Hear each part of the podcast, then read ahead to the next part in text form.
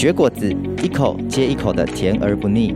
果子是带有人情味的沟通，它出现在童年的回忆，出社会后办公室午茶圈圈，它走进家人朋友的饭后时光，又见证两人爱情的温度。有时它伴随一段增广见闻的旅程，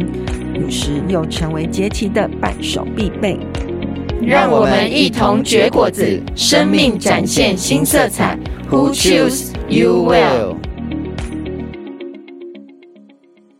大家好，欢迎来到绝果子。我们与各式各样的青年们聊生活，不论是甘还是苦，都是我们生命中的养分。我是鲜奶茶。那本季我们探讨的是关于兴趣的议题。诶，今天我们请到的一个来宾呢，呃，可以算是我的亲戚，他是珍珠奶茶。那我们请珍奶跟大家打声招呼。Hello，大家好，我是珍珠奶茶。珍珠奶茶，你好。诶，我知道，就是你有在做课后辅导嘛？课后辅导在我的印象中，可能像补习班啊，或者是家教老师这种，就是教导孩子读书这种感觉。嗯，对，是。那真乃，你当初是怎么开始做课后辅导这件事情的呢？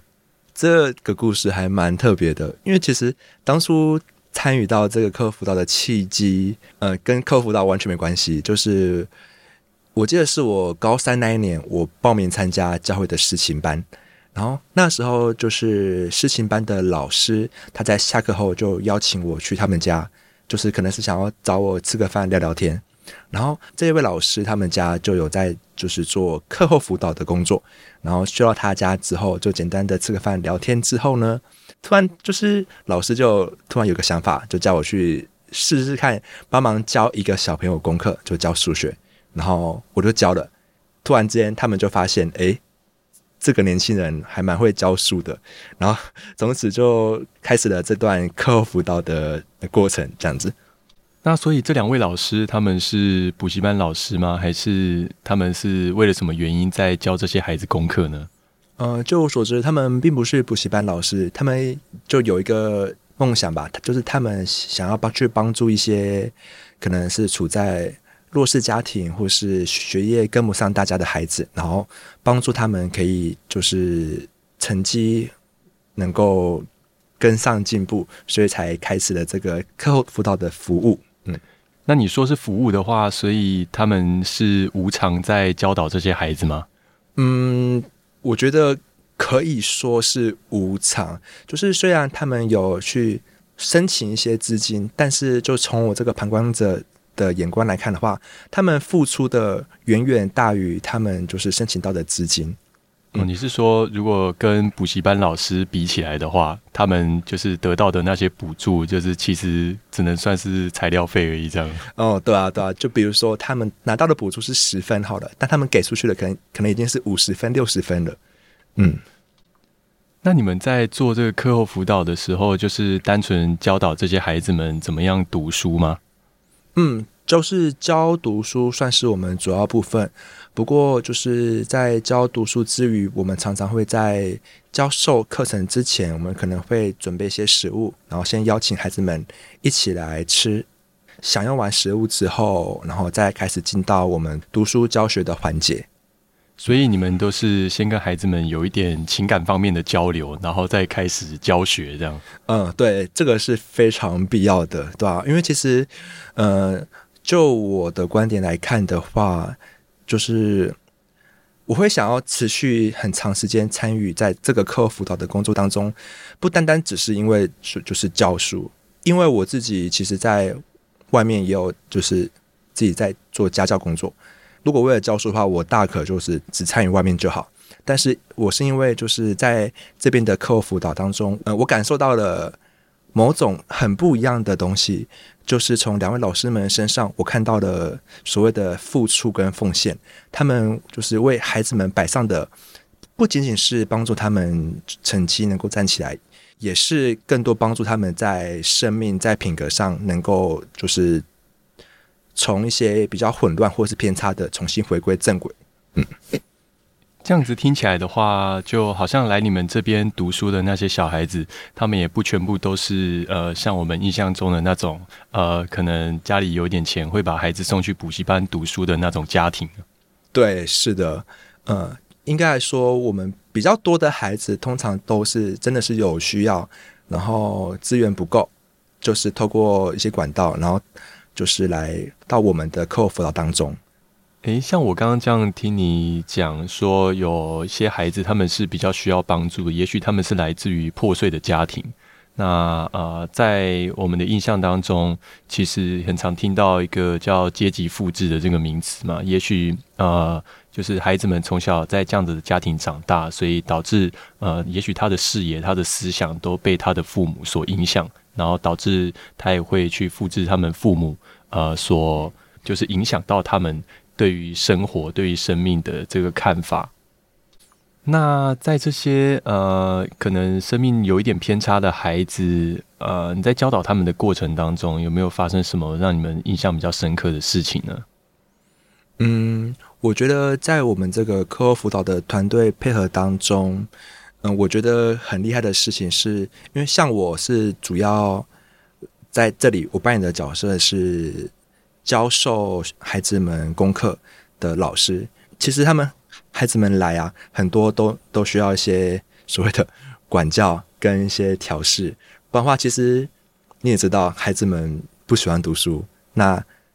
已经周一到周五读完书了，还愿意再被丢来辅导班吗？所以，其实他们孩子来的时候，老师们他们都会先在前期会做一些管教跟训话。他们很厉害，呃，怎么做的我不太知道。不过，就是他们先把这些。孩子们就先就是调了一遍之后，让他们状况好了，然后再把他们交给我们，然后再由我们来去教授他们课业的部分。所以我觉得算是我们中间团队合作的默契吧。老师们他们在这块很强，就是会有些管教跟调整，然后之后再交给我们，然后再由我们来去教授他们课业。所以你们那个团队里面还有分成教官跟老师这样，可以这么说。虽然没有明确的去分配这个事情，但是就是很有默契啊。呃，因为其实毕竟我们来这边，我们也不会管孩子。我们比较多，我们也是比较会教嘛。但管小孩真的不会啊，所以就是很奇妙，就很自然而然的就形成这个氛围。嗯，这可能要等到那个珍珠奶茶你生小孩以后，你才会慢慢学习到怎么样管小孩。那珍珠奶茶，呃，在你就是进行课后辅导这样六七年的时间下来，你有没有感觉到说，就是你在进行这些课后辅导，有带给这些孩子们什么样的改变吗？哦，说到改变，嗯，我觉得，嗯、呃，最直接的改变应该就就是成绩有进步吧，就是对吧？毕竟我们是做课后辅导。对？然后就是透过这个教学，有帮助他们在成绩上有开始看到一些提升，让他们重新燃起对学习的兴趣。那除了成绩进步这件事情之外呢，有另外的改变，我觉得是让我可以持续投入在当中最大的动力，就是我看到说，透过我们这个课后辅导的长时间的陪伴，这些孩子们哦，在一段时间之后，可能两年到三年之后，他们自己的生命、他们自己的态度跟品格开始有了很大的改变发生，对吧？就是可以看到说，有些孩子来到这边其实是很没自信，然后读书也不爱读，或者是有许多的一些呃，在别人眼中看起来是不太好的行为，但是就是透过每周每周来到我们的课后辅导。因为我们课后辅导当中，除了教导他们课业之外，我们也会去做所谓的陪伴的工作，就可能会跟孩子们聊聊天啊，然后关心他们，然后去去爱护他们，给他们一些就是东西吃、东西喝，然后鼓励他们，然后甚至他们有时候在学校遇到一些状况，他们会跟我们分享，然后我们也会想办法去适度的帮助他们，就陪伴他们走过一些他们可能因为自己。成绩不好而导致的自卑，导致于他们不敢跟同学或是朋友分享的事情，他们跟我们讲的，然后我们就透过这个互动去陪伴带领他们，然后鼓励他们，让他们就是渐渐的开始恢复自信，对吧？所以我觉得这一块是我在参与当中非常感动我的。然后就是，嗯、因为在这个部分，其实我主要也算是一个，嗯。旁观者跟参与者的角色，对啊，因为我自己也不太属于是那种很主动会去关心关怀或是照顾别人的人，但是课后辅导的两位老师，他们真的是那种很愿意为着这些孩子们摆上的人，他们尽心尽力的摆上，他们这些行为跟方法，在当时的我眼中，我就觉得哇，他们闪闪发光，他们所带出来的，好像就是不断的散发出一种温暖跟爱的感觉，所以我在旁边看着，我就觉得。呃，非常羡慕，然后也导致我非常想要，就是成为他们当中的一员。所以，就是从我高中开始，然后到现在，我也都参与在当中。然后就，嗯，就跟他们一起吧，就是去陪伴这些孩子，对吧？虽然我比较多是在做教导功课的部分，但是偶尔也有些机会可以，就是听着孩子们讲一些他们的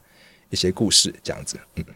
哇，我这样听下来，觉得你们一起做这件呃课后辅导这件事情，真的是非常的有意义。像呃，如果说你们只是呃可能帮助孩子们提升成绩的话，让他们变聪明，那但是他们的品性如果说没有从一个可能比较偏差的方面，然后转向比较。好的那个方向的话，也许呃他就带着这份知识，但是他对未来呢呃这个社会也许不会有太多的贡献，就是他可能更多着重在呃自己的利益方面。但是你看，像你们有两位老师这样子去带着他们，就是对他们付出这样子的关爱，然后让他们知道说，呃也是有人可以呃无偿的对他们。呃，付出这样子的一些关心，然后给他们一些这样的温暖，让他们知道说，他们也许不是呃被放弃的孩子，对，是有人愿意接纳他们，然后带领他们的。所以我听起来这样子，真的让我觉得很感动。但是我刚刚听到你一开始说，就是你看见孩子最显著的改变，就是他们的功课变好了嘛？对。可是我相信也不是所有的孩子都这么爱读书的。对。那你有没有遇过，就是小孩子真的是丢给你们以后，然后结果成绩还是没有起色的嘞？有啊，这这也是蛮多的。对，因为因为我们可以提供很好的教学，比甚至一对一的教学，但是大家也知道，这年纪的孩子就是不爱读书啊，所以。也是有蛮多，就是来到这边，嗯，就成绩没有没有没有提升的，也是有的，嗯。其实我可以体会这些孩子的心情啦，因为我自己其实也不算是很爱读书的小孩，对，我是真的，呃，好像从高中开始吧，就一路一直吊车尾，然后我本来是读高职的，嗯，对，然后我毕业以后呢，就是参加那时候还是联考吧。然后结果就是分数太烂了，所以没有学校读。然后重考了一年呢，考到一个就是比较落后的那个学校。然后后来我就毅然决然决定，嗯，还是不要读书好了，我就跑去当兵了。哦，可是我真的是在当兵的时候，就是有认识一些那种学历比较高的朋友，然后我就有发现，就是跟我一样那种呃没有那么爱读书的小孩，跟他们这些有读过书的小孩呢，就。我们讲出来的话，这谈吐的气质真的是会有差，然后就让我觉得，嗯，好，我不能再继续这样子了，我也要变成一个有气质的人。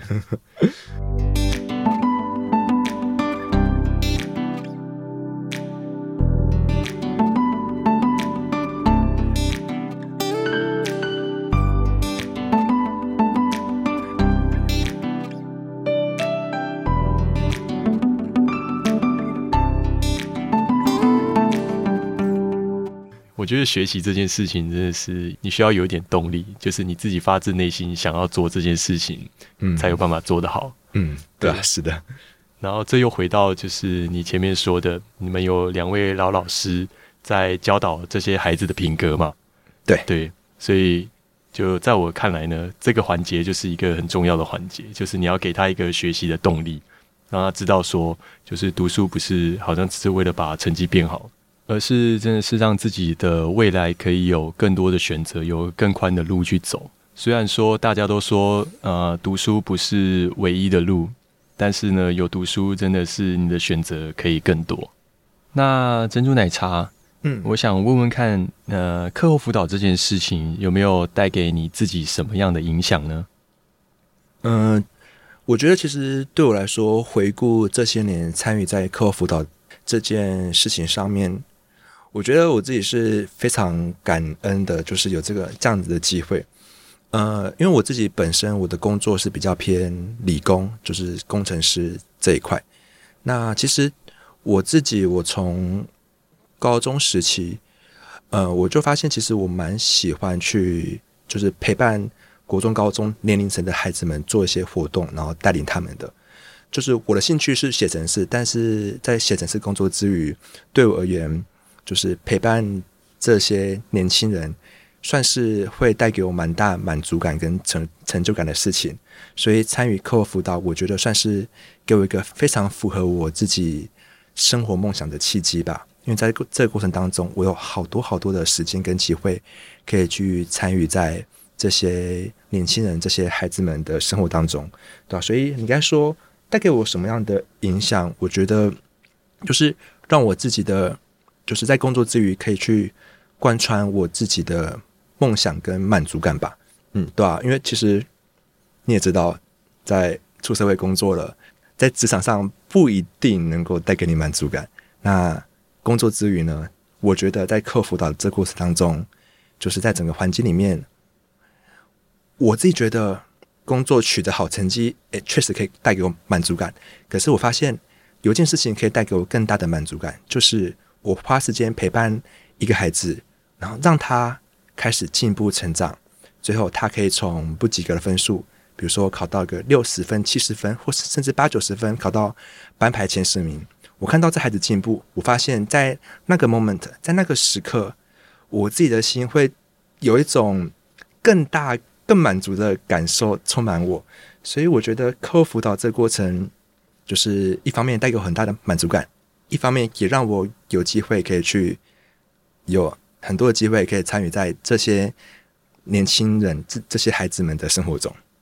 我刚刚这样停下来呢，我觉得呃，其实人的成就感真的是每个人都不一样。有的人他就是来自于他可能工作很努力，然后他爬升到很高的职位，赚了很多的钱，他就觉得呃很满足了。我在呃现在普世价值当中，我是一个人生的胜利者。但是我这样停下来了，我觉得，呃，珍奶你好像更关注在呃人的身上，你更关注在这些孩子们他们的发展，你想要陪着他们长大，就好像你亲自呃栽培一个幼苗，然后让他们悉心的照料他们，然后让他们可以好好的呃慢慢的发展起来。我也没这么伟大啦，因为我自己在国中时期啊，嗯，我自己也算是一个比较内向。不太会说话的人，但是我在国中时期也刚好是就是在教会当中有遇到大哥哥大姐姐，他们也是这样子陪着我成长，然后就在那段我被陪伴的过程当中，我开始就是经历到我自己的自信心啊、品格啊各方面的转变，所以我当时我就有一个想法，就是我也要像这些大哥哥大姐姐们一样，可以去陪伴国中、高中时期的孩子们，对吧？所以我觉得是因为。当时的这样子的想法，所以才促使我，当我在高三那年有这个机会的时候，就毅然决然的，就是投入在当中，而且参与到现在。嗯，我们在教会里面很常听到一句话是，就是用生命影响生命嘛。我觉得我在你的身上就有，就是很好的看见这个例子。我觉得我也是在当中，就是走进课后辅导，看见两位老师们，他们用他们的生命去照料，真的去。影影响这些孩子，也是因为他们的生命这样子的去发出光来，吸引着我，对吧？所以我才会去参与在当中。嗯，那你这样子就是教这些孩子，一路这样教下来，你有遇到说可能你教过的孩子，然后很多年后他们又跑回来感谢你的吗？嗯，我现在。年纪也不大了，所以还没到很多年后，这呃，就是有一些就是陪着他们，就是从国中开始陪伴他的孩子，然后现在已经大学了，所以有时候遇到的时候就可以，就是关系也是还不错啊。就比如说有时候去到其他县市，然后刚好那个孩子在在那个县市读书，然后就可能可以约出来聊聊聊天，或者请他当个导游带我到处玩之类的。对，也是有啦，对啊，因为其实毕竟嘛。就是陪一段时间，他们总是会会记得，呃，曾经有这样的一个人在陪他们，嗯，他们生命当中曾经有一个大哥哥陪他们长大，呃，算是。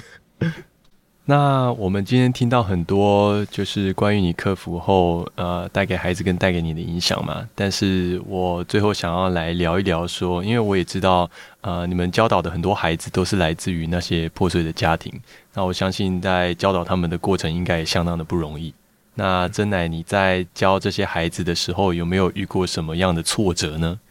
好，呃，挫折的部分，我觉得。呃，主要有两方面。第一方面，我曾经遇到的挫折是，呃，我觉得我的付出比孩子们多。就是比如说，呃，假设在学习国中有个课程叫做毕氏定理，好，在学习这个主题的时候，我发现孩子们听不太懂，然后学校老师教的他们也听不懂，所以我就想着各种花式、各种方法来引导他们用有趣的方式来学习这个课题。那我可能为了准备这个。我硬是挤出我在大学时间的零碎时间来备课、预预备教材，结果来这边授课的时候，他们一副爱理不理的样子。然后我我就觉得，嗯，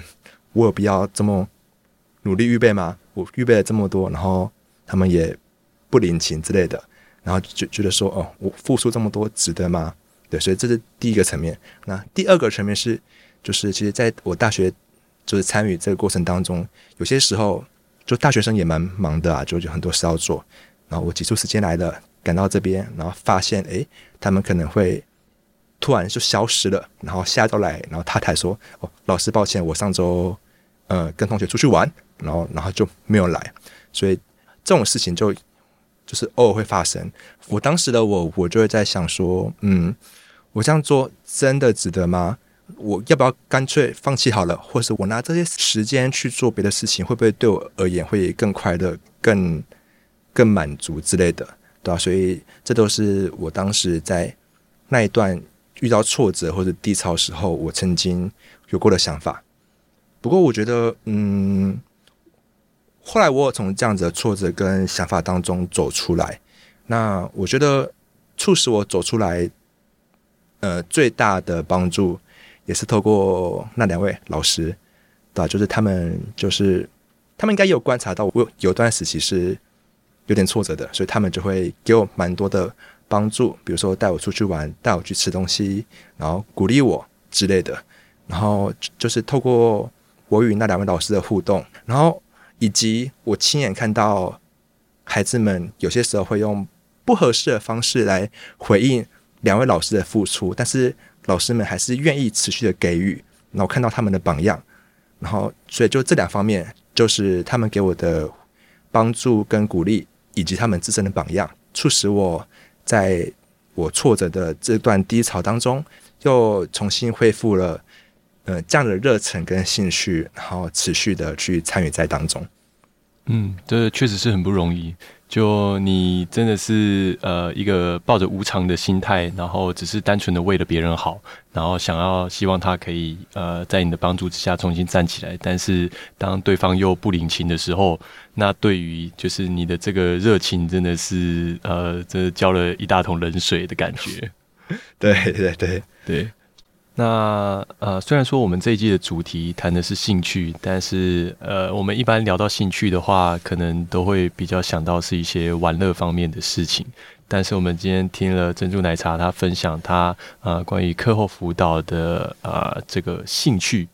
的事情呢。啊、我觉得我们在当中呢，真的是也有受到很多的启发。就，嗯、不是只是说好像在工作之余，然后我们觉得很累了，然后我们就想要休息，做一些休闲活动，而是真的，呃，把帮助别人也当做是我们的一个兴趣，然后希望，呃，在自己的这个帮助之下呢，有更多的生命能够好好的发展起来。那我相信听众朋友们，呃，在听了今天珍珠奶茶的分享之后呢，呃，相信你心里也是会有一些感动。